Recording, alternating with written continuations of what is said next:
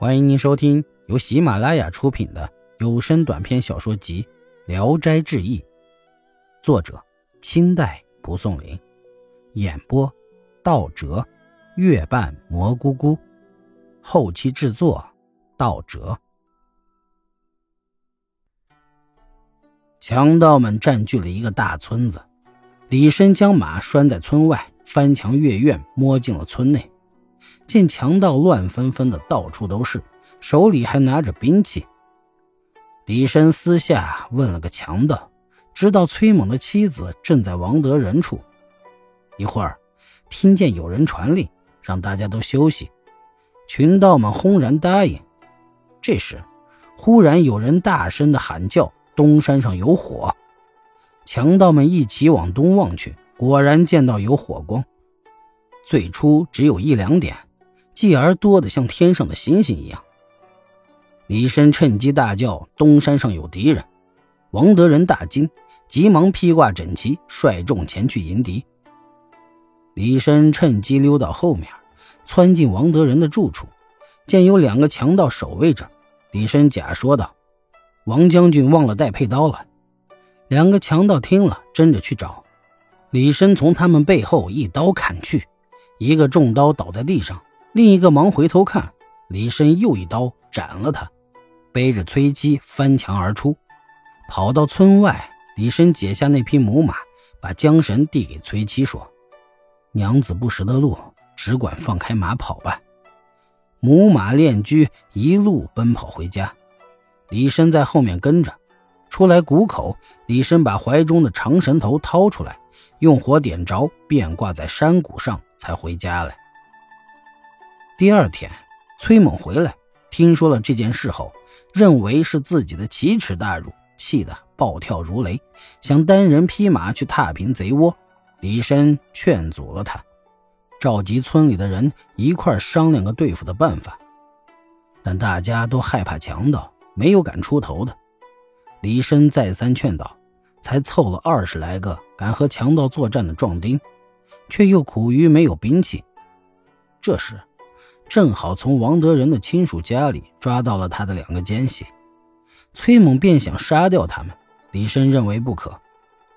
他们叫那二十来个壮丁都手持白木棍，排成一队，将那两个奸细拖来，当众割去了耳朵，让他们走了。众人都埋怨说：“咱们这点人本来就怕强盗知道底细，现在反而把实情泄露给他们。假如他们倾巢而来。”全村可就保不住了。李深说：“哼，我正想让他们来呢。”李深先把窝藏强盗奸细的人全部杀了，又派人四下里出去借弓箭和火铳，还到县里借了两尊大炮。傍晚，李深率壮士来到谷口，先把火炮安放在谷口要道，派两个人拿着火碾子埋伏着。嘱咐他们看见强盗来了就点火放炮，然后又带人在山口的东边伐了很多树木堆在山坡上。一切布置完，李生和崔猛各率十几人，分别埋伏在山谷两旁。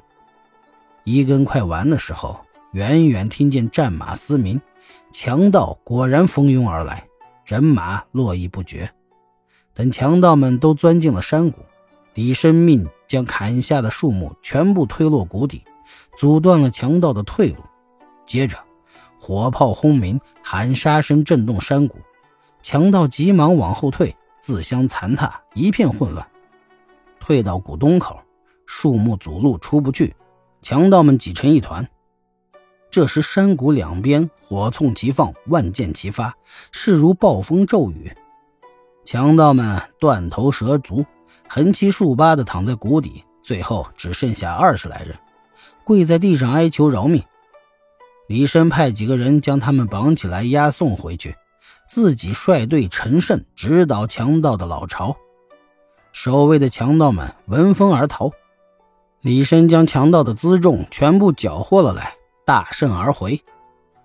崔猛高兴万分，询问李深当初救自己妻子时设置的火神的道理。李绅说：“在东山放火神，是把强盗们都吸引到东边，防止他们往西追赶，因为我们要从西边撤退。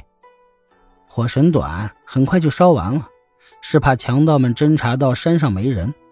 最后把火神放在谷口，是因为谷口狭窄，一人当关，万人莫开。强盗们就是追来了，看见火光必然害怕。这都是一时没有办法而想出来冒险的下策。